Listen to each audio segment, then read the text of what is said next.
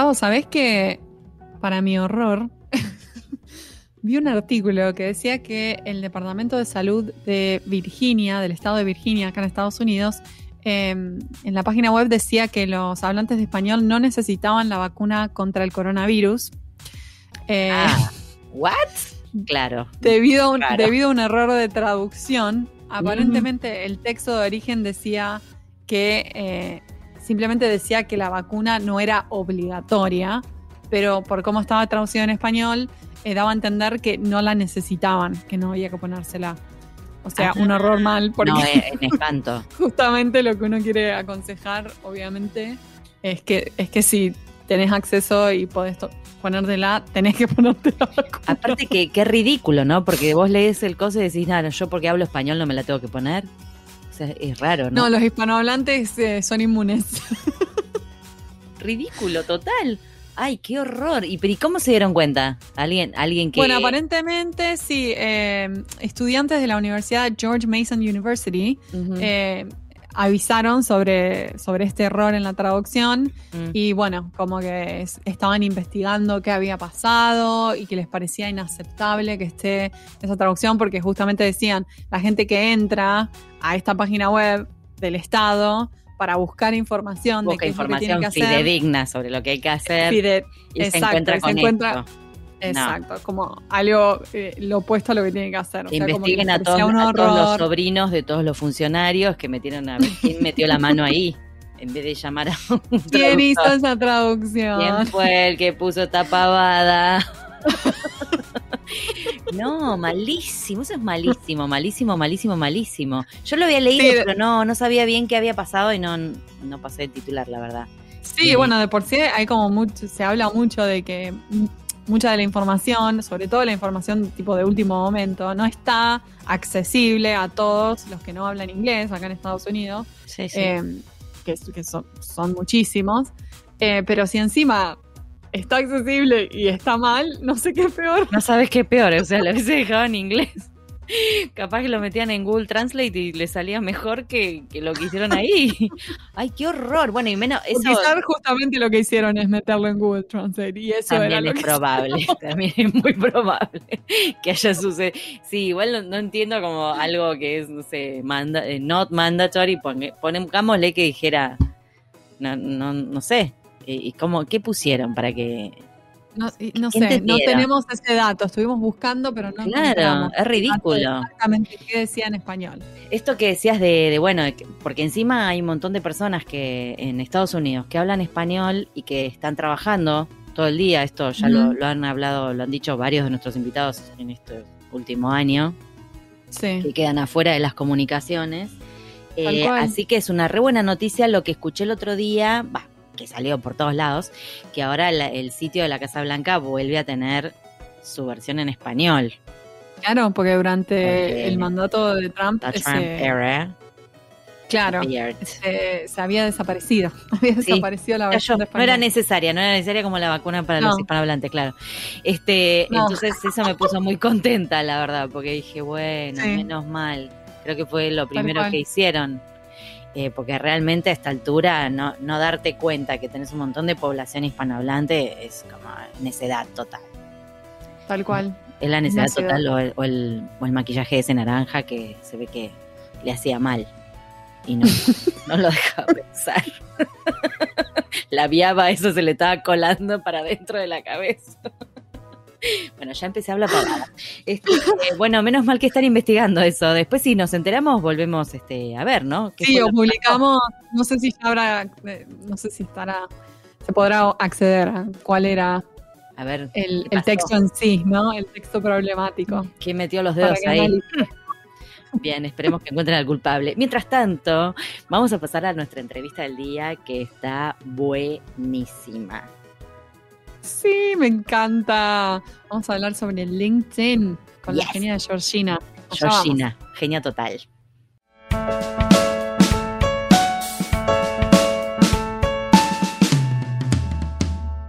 Hoy tenemos el honor de entrevistar a Georgina Terán Manrique. Ella se recibió de traducción e interpretación de la Universidad de Salamanca, en España, y hace 21 años que trabaja como traductora, ocho de los cuales han sido dedicados al sector de la localización.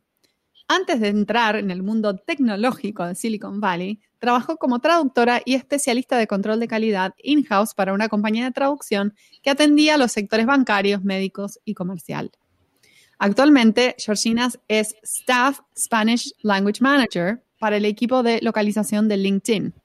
En su trabajo es responsable de la localización de la interfaz de LinkedIn para los mercados de habla hispana, tanto del sitio web como las aplicaciones móviles, los productos para selección de personal, ventas, formación online, etc. Georgina, es un placer que estés aquí con nosotras en Pantuflas. Bienvenida. Muchas gracias, muchas gracias. El placer es mío. Yo también las llevo puestas, ¿eh? las pantuflas. Ah, era la pregunta que seguía. ¿Qué ah, bueno, pantuflas usa una language manager de LinkedIn? ¿Qué, qué, qué, tiene? ¿La L, la I? ¿Qué tienen esas pantuflas? No, pero es buena idea, es buena idea. Voy a decirles que cuando nos, nos den cositas de la empresa, ¿qué, qué, pasa? Que estamos todos trabajando en casa y se quedan los pies, los pies fríos. Pues Yo quiero unas pantuflitas de LinkedIn. Claro, me encantaría. con el in. Y con el Qué bueno, Yo he visto, yo he visto eh, ¿cómo se llaman estos flip-flops? ¿Cómo se llaman las chancletas? Las ojotas, claro, chancletas las ojotas, sí, típicas de la playa y demás. Así que bueno, tienen que hacer unas pantuflas. Bueno, acá desde En Pantuflas les pedimos a la gente de LinkedIn que se pongan las pilas, que queremos ver ese, ese modelito. Bueno, muchas gracias por, por, acompañarnos, Georgina. Ay, mirá, linda. Ay, linda. muy lindas sus pantuflas. Pues son las que me mandan mi madre desde España. mi eh, vida. Según voy necesitando, me va mandando. Ahora toca ositos. Ajá. Ositos, son re lindos los ositos. Con así un look ahí medio de rugby. Qué bueno. ¿De qué, de qué parte de España sos? Soy del norte, eh, Burgos se llama mi, ciudad, eh, una ciudad pequeña al norte, como a tres horas de Madrid. Claro. Y no, y después ya hace años igual que no estás en España, o sea que anduviste por otras, por otras tierras. Muchos, muchos. Desde el 95 que me fui a Inglaterra a estudiar. Primero estuve en Inglaterra unos cuantos años, luego sí que volví eh, para estudiar traducción, mm. me fui para Puerto Rico, ahí estuve como cuatro o cinco años, me vine para Estados Unidos. No, una, una wanderer total. Como por, el mundo, sí. sí. Qué bueno. Bueno, este mm, queríamos, bueno, vamos directamente a, la razón por la que te invitamos, porque nos intriga mucho tu trabajo en LinkedIn y queremos saber, nosotros y todos nuestros podcast escuchas, eh, ¿qué, ¿qué haces? ¿Qué hace una Staff Language Manager? O sea, ¿en qué consiste tu trabajo?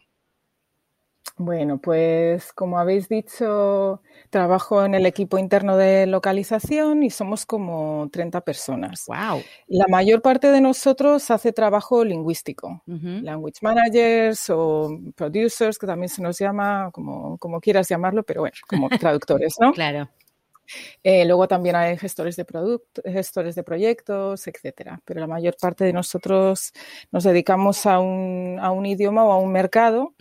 Em, y como bien decís en la presentación, somos responsables de la traducción de la interfaz, de todos los productos, para, todos los, para todas las plataformas, ¿no? Eh, la versión de ordenador, la versión móvil.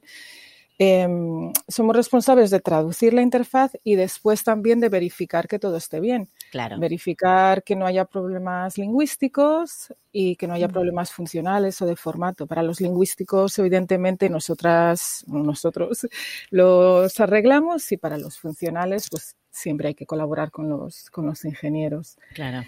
Después, eh, Mm, realmente somos responsables de todo el contenido que se genera en un idioma. Entonces ahí entra la interfaz y entra también el marketing, claro. Eh, legal, ¿no? Todos estos em, guías de uso y, eh, políticas de privacidad y todas estas cosas.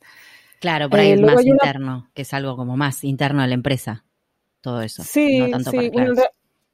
Sí, bueno, no, para, para todos, ¿no? Cuando, ah. cuando te haces una cuenta, te, te, ah, pues dicen, no, esto es lo que vamos a hacer con tus datos, o, esto es lo que se puede hacer y no se puede hacer en LinkedIn, no lo uses para esto, etcétera, ¿no? Pues claro. cosas, no lo uses para, para buscar novia. Como, Esa, pues, Pues está ahí, está ahí, está no ahí. es un dating app. It's not a dating app, it's not Tinder. Si te gusta alguien, muy bien, pero no Todo le bien. contactes por internet, pues sí. A mí me impresiona cómo creció LinkedIn en, en los Sí. últimos eh, años, ¿no? Porque vos haces ya más de ocho años que estás en la empresa, o sea que has visto una evolución grande, me imagino. Ujú. También Sí. desde tu rol, ¿cambió con, con el crecimiento Sí. y con... Sí, sí, sí, sí, mucho. Y, y- y cambia mm, siempre, todos los años. Al principio, hace ocho años y medio, cuando empecé, pues era más bien la interfaz y, Claro, claro. y no teníamos, para español no teníamos mm, productos de, de pago. Realmente Claro. los productos de pago vinieron después también para, para inglés. Había uno de los productos de pago que tenemos hoy en día. Em, entonces, al principio era mucho menos trabajo. Eh, Era la interfaz de linkedin.com y bueno, sí, lo de legal. Había muy poquito marketing. Y ahora hay muchísimo marketing, muchísimos productos. Eh, empecé yo sola y ahora somos tres Claro. personas Wow. para español. Al principio todo era España, ahora es España y Latinoamérica. Es, sí, ha ido creciendo por todos los, por sí, todos los lados. se notó, se notó bastante. Por lo menos en nuestro rubro, el, el rubro de los traductores e intérpretes, eh, yo por lo menos fui viendo como que nos volcamos muchos a, a LinkedIn, ¿no? Como alguien antes quizás no le prestabas mucha atención o lo tenías así el perfil medio más o menos, este, hace un par de años ya que viene cada uno, ¿no? Haciéndose su, ah, qué sé yo, nutriendo su perfil, digamos, o buscando Sí. oportunidades ahí. Yo creo que al principio mucha gente pensaba que era para poner ahí tu currículum y Claro. ya. Pero la verdad es que ahí se le puede sacar mucho jugo, ¿no? Puedes, puedes tener ahí toda tu marca profesional, ¿no? Est- Esta soy yo y, y- y mostrar Sí. a, a la gente las cosas Sí. que sabes hacer y, y- y demás.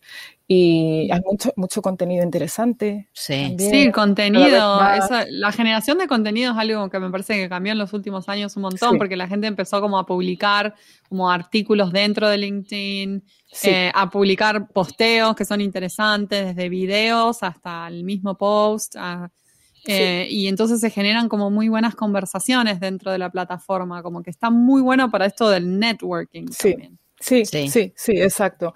Nosotros cuando hablamos internamente, lo de menos es prácticamente lo de los anuncios eh, de, de trabajo o de poner Claro. ahí mm, tu currículum estilo algo pasivo, ¿no? Es, Claro. es, lo, es una herramienta que, a la que le puedes sacar mucho jugo y depende de ti, ¿no? Eh, Claro. Claro. de, de lo que tú, de lo que tú hagas con, con ella, pero, pero sí, es mucho más, ¿Y abarca mucho más que... Eh, hay una, o sea, cuando vos pones un posteo en LinkedIn, a veces te da la posibilidad de hacerlo, de poner la traducción. ¿Eso se nota que es automático o ustedes Eso es trabajan con eso? No, todavía no, alimentan no, eso. Ok. No, y además eso, no, es traducción automática, Sí. eh, no, no se hace desde mi equipo, eh, es un equipo paralelo, digamos. Claro. eh, y, y no tenemos no tenemos capacidad de hacerlo, porque imagínate, No, yo, claro. no, yo no puedo estar aquí como No, "Ay, no, no, no, alguien en no sé qué país escribió no sé qué cosita, déjame traducirlo. No, no, no. Mi, mi imaginación, mi imaginación era que quizás ustedes alimentaban ese motor. O sea, hasta ahí llegó mi imaginación. Imagínate que Sí. no, si no tendrían que haber legiones de traductores siguiendo las pavadas que uno contesta en LinkedIn. No, no, era Sí. imposible. Sí, es como el, el caso más, más obvio de, de tener que utilizar traducción automática. Claro, Sí. claro, como hay en otras redes también, que, que la, la automática ayuda un poco, que a veces es graciosa, pero bueno, qué sé yo, ayuda. Si alguien... A mí, a mí me interesa hablar de, porque es- manejan distintos tipos de contenido que, que puede ser muy diferente, ¿no? Lo que son los cursos de de e-learning, lo que Sí. son la- las cuestiones más de ventas, las cuestiones más de marketing, también manejan contenido legal, o sea, es como muy distinto el contenido. Entonces, me interesa si nos puedes contar un poco cuáles son los distintos desafíos de, este del- de la variedad de contenido que tienen. Pues ese es el primer desafío, eh, que yo no puedo ser buena en todo, no puedo ser buena en interfaz, en legal, en marketing. Claro. Eh, Claro. Y para eso, obviamente, contamos con la ayuda de, de vendors, de traductores eh, freelance y de agencias de traducción em, que se especializan en eso, ¿no? En, marketing, en legal. También por el volumen. Sería imposible, aunque yo fuera aquí la super traductora número uno que sabe hacer todo súper bien, es imposible, sobre todo para un mercado como, como, el, de, como el de español que, tiene tantísimo trabajo. Eso también cambia mucho, ¿no? Dependiendo del idioma y del mercado que tengas, pues tienes más volumen de trabajo o, menos. Y para español, claro. con el mercado tan grande, con el mercado tan activo que tenemos, etcétera, pues es, es la cantidad de trabajo es increíble y, aumenta todos los años. Entonces ese es el primer desafío, pero bueno, vas, vas viendo, ¿no? Las necesidades que tienes. Igual que empecé yo solita y ahora somos tres, pues claro. Eh, eh, yo empecé con una traductora de marketing y ahora hay toda una legión de, la legión de, traductores, sí. Bueno. Luego, otros desafíos pues son el típico de la falta de contexto, sobre todo para, para mm. interfaz, ¿no? que te llega te llega el string, te llega la cadena y bueno, puedes ver em, el nombre del archivo o el nombre de la cadena en particular, pero muchas veces no, no, sabes de qué va. Y, claro lo bueno es que al ser un equipo interno podemos hacer un poquito de investigación y tenemos herramientas con las que podemos ir a, ver qué ingeniero es el que ha escrito eso y, claro, y, acceso. y hostigarle un poquito. A ver tú, ¿qué es? volverlo loco. Sí. ¿Qué significa esto? Sí, está bueno de, tener un equipo interno, en realidad. O sea, es lindo también trabajar como freelance para una empresa como esta, pero por otro lado, al estar adentro y, en equipo, también hay cosas que se resuelven más rápido, ¿no? O, mejor, me imagino. Sí. Y que también tenemos la posibilidad de hacer otras cositas y, tener un, impacto más grande que, el de solo traducir. Por ejemplo, también colaboramos con los diseñadores y, vemos los diseños cuando están, cuando está creando, se están creando productos o funcionalidades nuevas y les podemos decir, esto para mi mercado no funciona porque es que lo, como se hacen las cosas en Estados Unidos y como se hacen en mi mercado no tienen nada que ver o, claro. o mm. también eh, los aspectos de, la, de lo que es la traducción, ¿no? que el español va a ser un 20%, un 20 más largo y no va a caber ahí, necesita más espacio. Em, y poder hablar con los, con los directores de producto, ¿no? Y decirles, mm, esa es una idea muy buena, pero yo necesitaría tal cosa. Yo poder tener un poquito más de, más de, más de impacto en, en lo que se hace para, para, tu mercado, en lo que se hace en general para, para internacional. Claro. Eso es una de las cosas más, más interesantes. Eh, realmente hacemos un montón de cosas. Eh, sí, que no sí, son nos imaginamos. sí, un, montón de cosas. Y, es lo que le hace más interesante, la verdad. Sí, tal cual. Bueno, si ya hace ocho años y pico que estás es porque hay algo interesante ahí que te, que te mantiene entretenida. Si no, si no ya, ya no estarías. Es un ámbito muy, muy cambiante y siempre hay cosas nuevas, ¿no? Y eso, desafíos nuevos y, no, y no solo los desafíos de, ah, ¿qué hago con esto? Esto, otra vez este ingeniero ha mandado aquí algo que no tiene sentido. Hay pica, me parece que hay pica entre ingenieros y, ¿no? Hay como una especie de... Un mm, Un poquito porque trabajamos muy, una, tenemos una colaboración muy, muy estrecha, entonces pues siempre está él, pero ¿qué han hecho aquí? Y, hay una labor de educación constante que no se va a acabar nunca porque se les olvida lo que les dijiste o porque hay mucha gente nueva. Sí, claro. Y de repente, de repente abres el, el, proyecto y te encuentras con cosas que es como, ah, muy bien me aparece el sujeto por aquí, el predicado por allá, en otro lado, y luego lo van a juntar, qué bonito, aquí no se dan cuenta de, o un this, bla, bla, bla, y van a meter algo. Claro. Y luego cuando vas hay una lista de 10 cosas, algunas masculinas, otras femeninas. Ay, Dios. Sí, en, el medio, en, el medio un montón de simbolitos, de simbolitos, que uno no sabe si, o sea, no te dejan tocarlo, pero tampoco sabrías muy bien dónde va, qué. Ay, me vuelve loca eso, ¿sabes que me vuelve loca eso?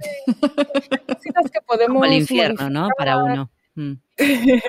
hay cositas que podemos modificar y tenemos herramientas para manipular el código. Claro. Y luego momentos en los que dices, mira, no, te lo rechazo, esto me lo tienes que cambiar porque no, no se puede adaptar. No, no. y español es, claro. Sí, y español es un idioma más o menos llevadero. Hay, hay unos problemas terribles con, con otros idiomas que tienen declinaciones y tienen no sé cuántos plurales diferentes y se, se complica eh, yo te quería preguntar si viste si viste un aumento, no sé si quizás en el trabajo de ustedes o en el, sí, en, el, en la generación de textos con la pandemia. sí, nosotros sí. Nosotros hemos hecho mucho más, mucho más. Mm. Em, ha, cambiado un poco, ¿no? Había ciertos campos que, que, nos daban mucho trabajo, muchos temas que generaban mucho contenido, que ya no. Pero claro, todo lo de cómo llevar un equipo en remoto y cómo contratar en remoto y cómo es un montón. Claro. Y, luego también hemos, hemos traducido muchas cosas en plan COVID, qué es, qué hacer, qué Claro, sí, cosas, me imagino, internas para cómo manejarse, o qué sé yo, para trabajar de casa, o cuidarse, o ese tipo de cosas, ¿no? Internas no tanto, ah. porque todos los empleados hablan inglés. Claro. Entonces, ah, incluso los que están en las oficinas locales hablan en inglés. Entonces, Ahí no. no. No solemos hacer cosas internas, es todo eh, pues de cara a, ayudar a, otros equipos, a otras empresas, a saber qué, hacer, consejos.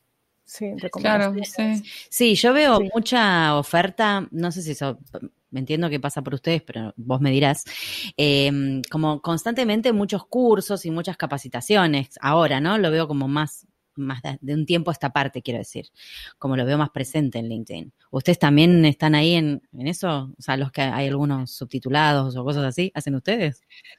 Eh, hay parte de eso que sí y hay parte que no. Eh, la parte de los, de los cursos y de toda la formación eh, online, que es LinkedIn Learning, mm. hay un equipo, hay un equipo en, en Austria eh, que es el que se encarga de, grabar los vídeos, ¿no? de crear los conceptos y, buscar a los, a los mm. instructores eh, adecuados y, grabarlo, etc. Entonces, en esa parte no entramos, aunque algunas veces tenemos un poquito de colaboración. Hace poquito, por ejemplo, estuvimos revisando el guion de un curso que van a hacer porque querían que mm. estuviera en sintonía con lo que hacemos en nuestra, en nuestra parte de localización. Claro, claro. Em, lo que sí que traducimos es toda la interfaz del producto. Claro. Pero los cursos se crean en español o en, eh, mm. está, disponible en, inglés, en español, en japonés, en chino, en portugués, eh, de Brasil. Pues se crean los, los cursos ya en español y con, y con un instructor, ya sea español o, latinoamericano, eh, que sea un experto en el, en el campo y se crea todo con un equipo de habla hispana. Ah, mira. Qué bueno. Pues yo te cuento que a mí me encanta LinkedIn, eh, Georgina, yo lo uso un montón, tipo, estoy bastante. Es verdad, Marina lo usa un montón, yo soy un desastre, sí, Me encanta, me encanta. Y mm, cuando estaba en Argentina, yo estaba de hablar de LinkedIn, esto, LinkedIn, lo otro, y la gente me miraba y una vez alguien me dice, ¿de qué estás hablando?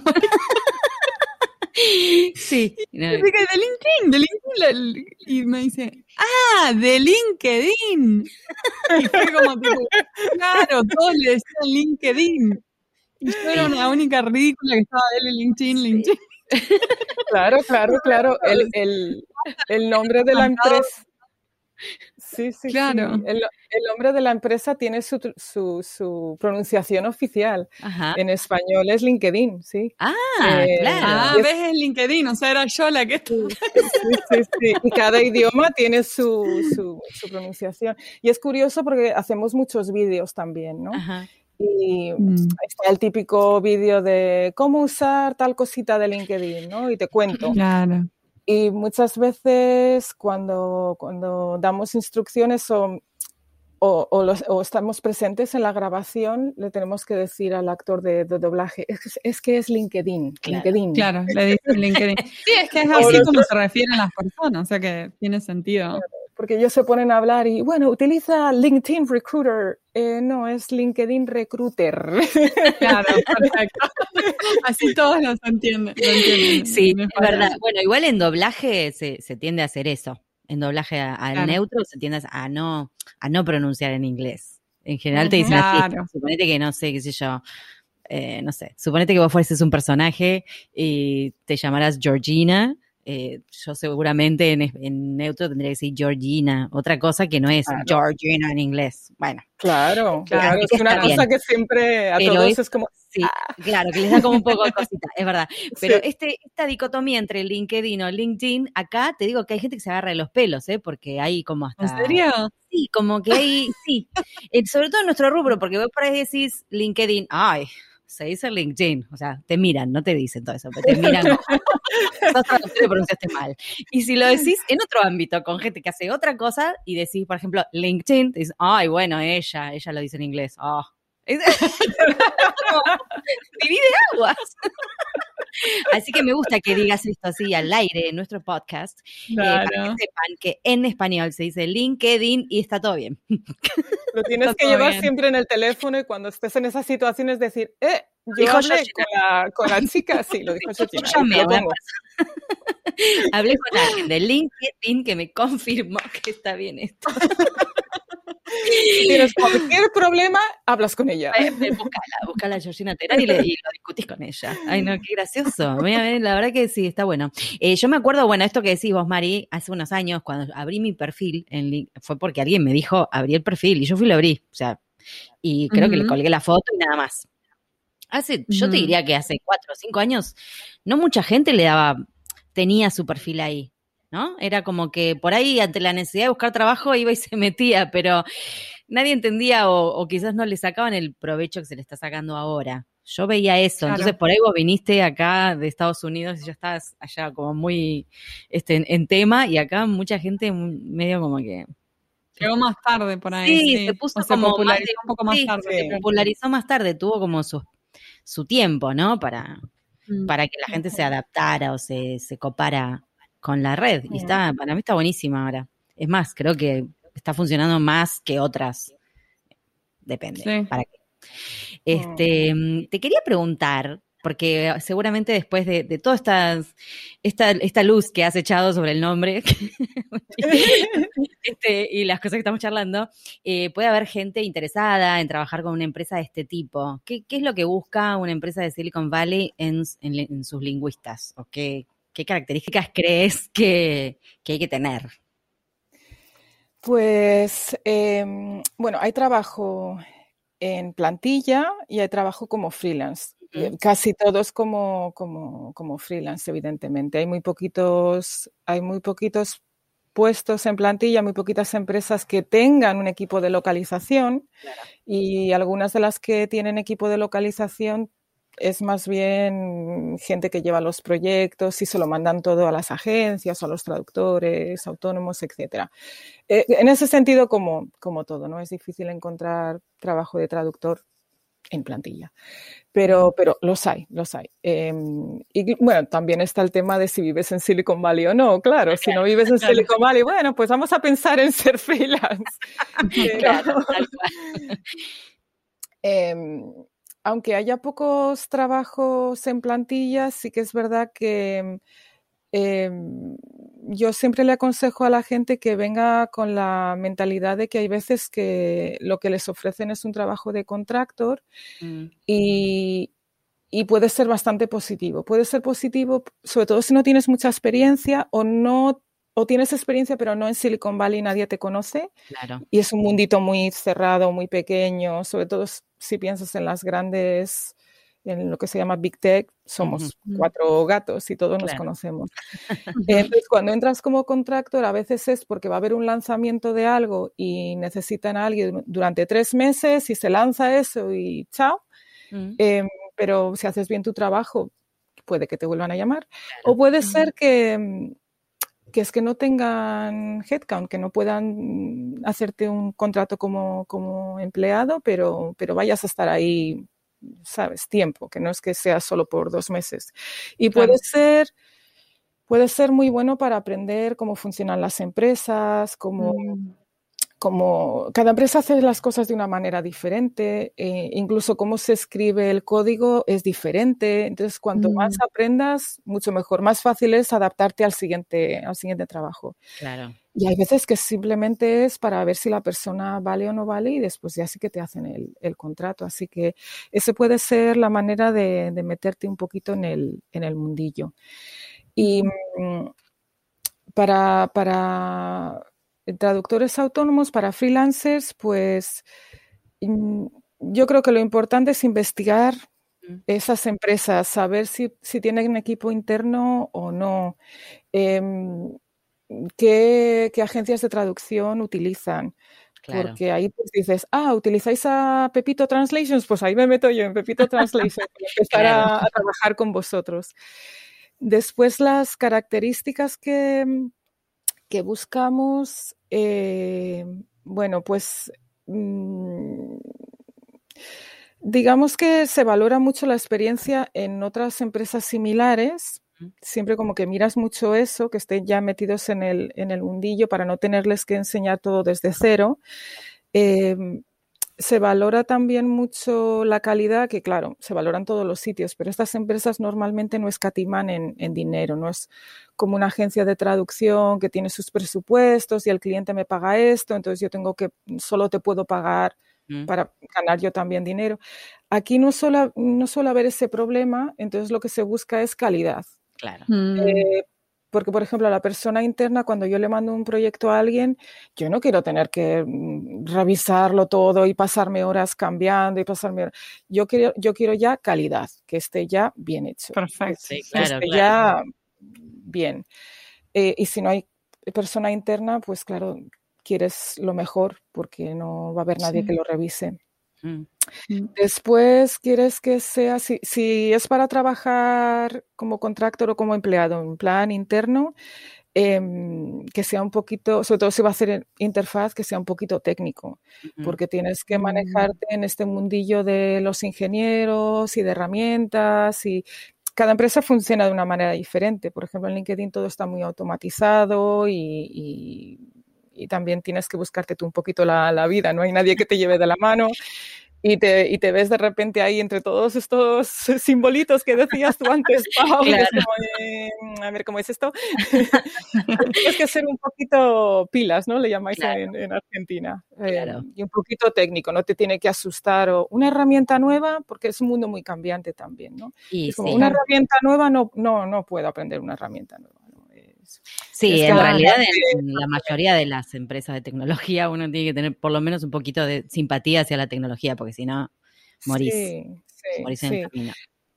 Y luego otra cosita que hay que tener en cuenta es que, claro, em, hay que tener en cuenta la empresa para la que vayas a trabajar. traducir interfaz es diferente en una empresa u otra porque utilizan lenguajes de programación diferentes o los temas de internacionalización los, han hecho de otra manera, pero luego también es el tema porque em, incluso dentro de LinkedIn no es lo mismo traducir la interfaz de linkedin.com, que son cosas más mm. generales, ¿no? De Marina, tienes cinco contactos nuevos. Que después traducir la interfaz de uno de nuestros productos de pago, que ya son para gente de recursos mm. humanos o gente de ventas, que ya te utilizan unos términos y unas cosas que si no tienes ni idea, tú vas ahí tan feliz y de repente, mira el fano, mira el fano, ¿de qué, embudo estamos hablando? ¿Esto qué es? que es lo que pasa también un poquito en, marketing, ¿no? Eh, yo soy traductora de marketing, muy bien, pero tienes que, tienes que saber adaptarte tanto al estilo de la empresa, ¿no? a lo que es la marca LinkedIn, como a, los temas que, se tratan, ¿no? porque hay veces que son cosas muy intensas, muy, muy intensas, y entonces no es solo decir, wow, qué buena es esta traductora de, de marketing, es que se sepa adaptar a esas cosas súper mega intensas de cómo funcionan los anuncios de esta determinada herramienta que tenemos para un, producto un producto de pago que hay veces... quieren poner y a dónde va, claro, sí, eso es. Y esa terminología y esa intensidad a veces. Me encanta que dice intensa y abre los ojos como que, ¿qué pasará ahí? Es como, bueno, no se pueden decir palabrotas aquí, ¿verdad? ¿Qué es esto? En realidad se puede, tratamos de no, pero se puede porque no nos controla nadie todavía. Todavía no. Que sepamos, nadie nos controla. No. Pero, FBI todavía no se enteró del podcast. Claro, por eso nadie, nadie se enteró. Entonces todavía no, no, no, nos vinieron a buscar. Yo a veces digo algunas palabrotas. En argentino, entonces capaz que, qué sé yo, pasan desapercibidas para otros. Para, para otros sean palabras normales. en fin, ¿qué más?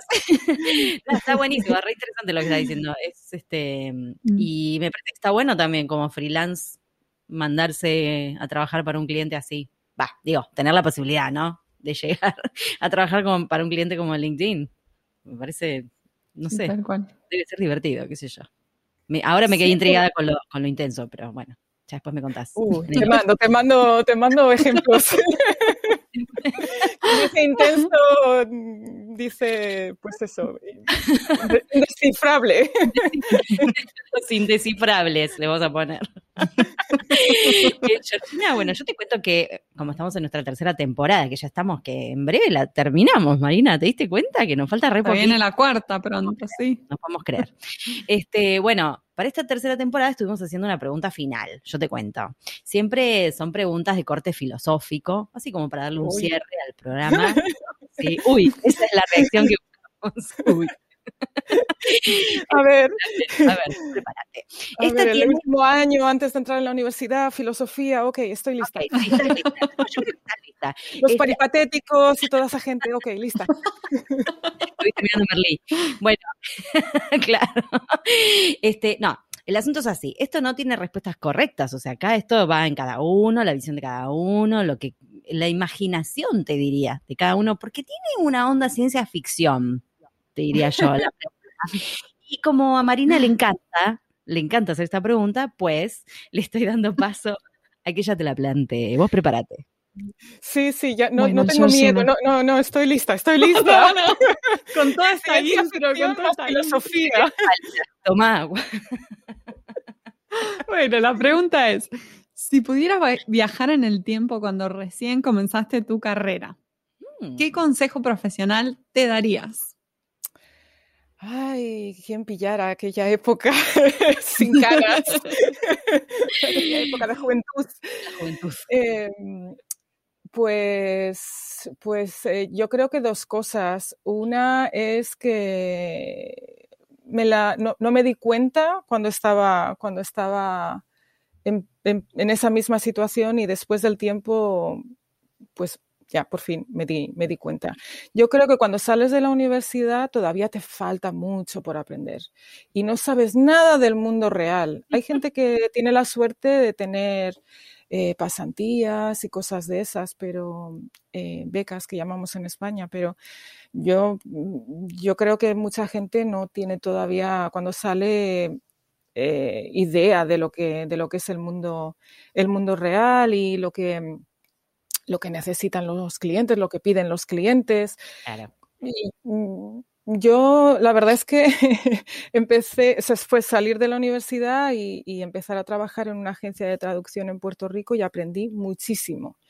Pero de repente me, mm. me, entró esta idea loca de volverme a España y a mi ciudad y qué sé yo, y trabajar pues de autónoma aquí, allí en mi casita tan tranquila, en mi esquinita. Y enseguida, enseguida me di cuenta de que eso iba a ser muy difícil, primero. Y segundo, que todavía me quedaba mucho por aprender. Y volví a la, y volví a la agencia, porque... Y de hecho después he estado siempre o en, o en agencia o ahora en LinkedIn, ¿no? siempre en, en, departamento interno.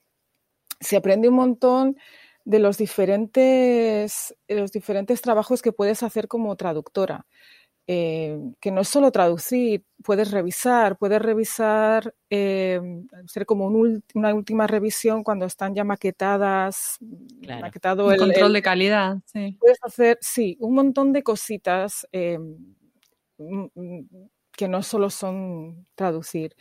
Eh, saber lo que, lo que pide el cliente y cómo llevar esa relación con los clientes, cómo llevar la relación cuando eres tú freelance, la relación con tu cliente que es el, gestor del proyecto en la agencia de traducción o directamente si tienes suerte con el cliente, ¿no? Esas cositas eh, son fundamentales, sobre todo si después quieres lanzarte al mundo, al mundo autónomo. O sea que si volvieras atrás en el tiempo, te diría, Georgina, no sabes nada. Quédate, por favor. Quédate, no. quédate ahí un ratito Decirle algo más copado. no, está bueno lo que dice, porque claro. seguir aprendiendo desde adentro para mí también es lo mejor. Es la mejor forma. Sí. sí. Estar preparado. Después está la, la, otra cosita que me diría es que em, yo soy muy mala para hacer networking, no valgo para eso y sé que hay gente que vale y gente que no vale. Y lo sé y lo he sabido siempre y es lo que le recomiendo a todo el mundo. No, no, tienes que hacer networking, pero no, no. Esto, esto va directo a la tapa de la revista, porque estás en, en el lugar del networking y mira lo que estás diciendo. ¿Qué hago con esto? Sí. Hay que editar acá, hay que editar. estás en la meca. Pero, pero, ¿sabes? Durante muchos años era como, ah, bueno, sí, no, eso son, sí, sí, sí, muy bien, muy bien, seguro que es muy bueno, pero bueno, yo no lo voy a hacer. y ahora solo por mm. fin digo, si al empezar mi carrera hubiera dado importancia al networking, no solo al networking de, bueno, pues estoy en una conferencia y hablo con la gente para informarme y saber así sin, sin, sin ninguna otra intención así, pero también el networking estratégico, ¿no? De yo mm. quiero llegar a Silicon Valley y soy freelance, pues voy a ver, voy a, voy a ir a una conferencia que, que sea allí en la zona y voy a hablar con la gente. ¿Sabes? La, estrategia de ver cómo consigo mi objetivo, ¿no? Claro, eso está buenísimo. Eso lo, ignoré durante años, lo ignoré. Claro, eso está buenísimo, pero la mayoría de nosotros no sabemos todo eso, así que estaría bueno volver para atrás y avisarnos. Sí. Me parece un re buen consejo. Sí, muchos de los traductores le temen al networking, porque es, es medio un tren fantasma el que te subís. un tren fantasma, así sería la... Estamos acostumbrados a trabajar con los textos, ¿no? Es como, es otra cosa esto, es como otro talento. Sí. tal cual, tal cual. Este, no, me parece, sí, genial, es verdad. Ahora, ahora cuando uno puede mirar para atrás y dice, ay, que estuve, hubiese estado bueno hacer esto, esto, lo otro, pero es verdad que a veces no, no te no te das cuenta o te parece que, ay, no, no sé, me voy a poner a hablar con la gente en este congreso, parezco regoma. ¿no? Como voy a estar incómoda, el miedo a la incomodidad, ¿viste? Sí, mirá si después se me pega y no me deja en paz. Sí. Te da miedo también venderte, ¿no? De pues yo soy traductora médica. y te da miedo también a, entablar una conversación normal y que piensen que te estás vendiendo. Y te da también mucho más miedo cuando dices, hola, ¿qué tal? Y se están vendiendo. Y es que he saludado yo a esta persona. Sí, es verdad, cuesta mucho eso, o sea, dar ese paso, ¿no? Como a todos, creo. Yo, yo me recuerdo eh, haber ido a un montón de congresos cuando estaba en, la universidad, o estaba estudiando, eh, pero no, no, me ponía a charlar con todo el mundo. Y eso que yo hablo hasta con las plantas.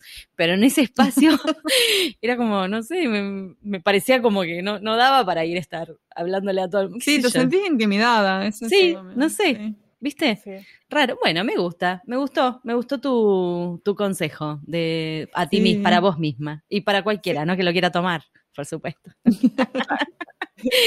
bueno, muchísimas gracias, Georgina. Viste que estuvo buena la entrevista. ¿La pasaste bien? Sí. No estabas más nerviosa, yo te vi bien.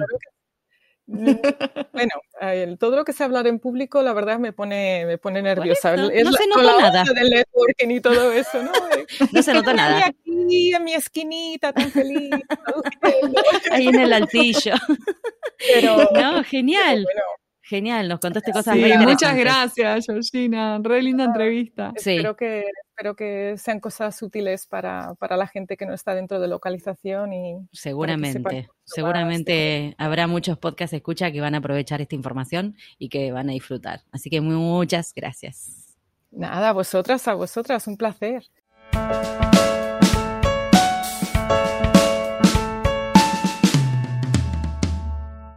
Y ahora con ustedes, el momento catártico del programa, los invitamos a escuchar al traductor karaoke.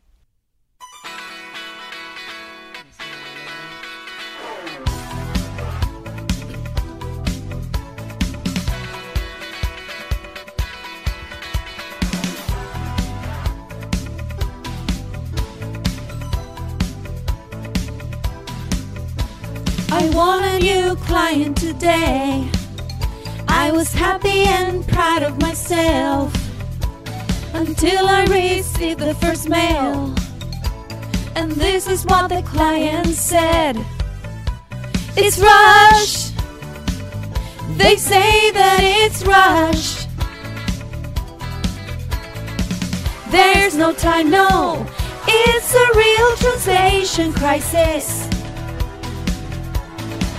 Why do they want this so quickly? It makes no sense now. I translated the project in time. I couldn't eat or sleep, but it's fine. I'm sure this was a one time thing. And then another project arrives. What? Whoa, it's Rush! They say that it's Rush. Do they just like to torture me? What's this all about? A sleepless night uh, waits for me a translation crisis. Este fue un nuevo episodio de En Pantuflas, patrocinado por nuestro amigo fiel, MemoQ. Si sos tan fan de MemoQ como nosotras, aprovecha el 45% de descuento exclusivo para podcast escuchas. Anota este código, CAM-pantuflas45. Podés encontrar todos los episodios del podcast en nuestra página en guiondelmediopantuflas.com y suscribirte para escucharlos apenas salen en iTunes, Spotify y Google Podcast. Prohibida su reproducción en la Argentina, en Los Ángeles, Marín, Buenos Aires, Pantuflas al virus.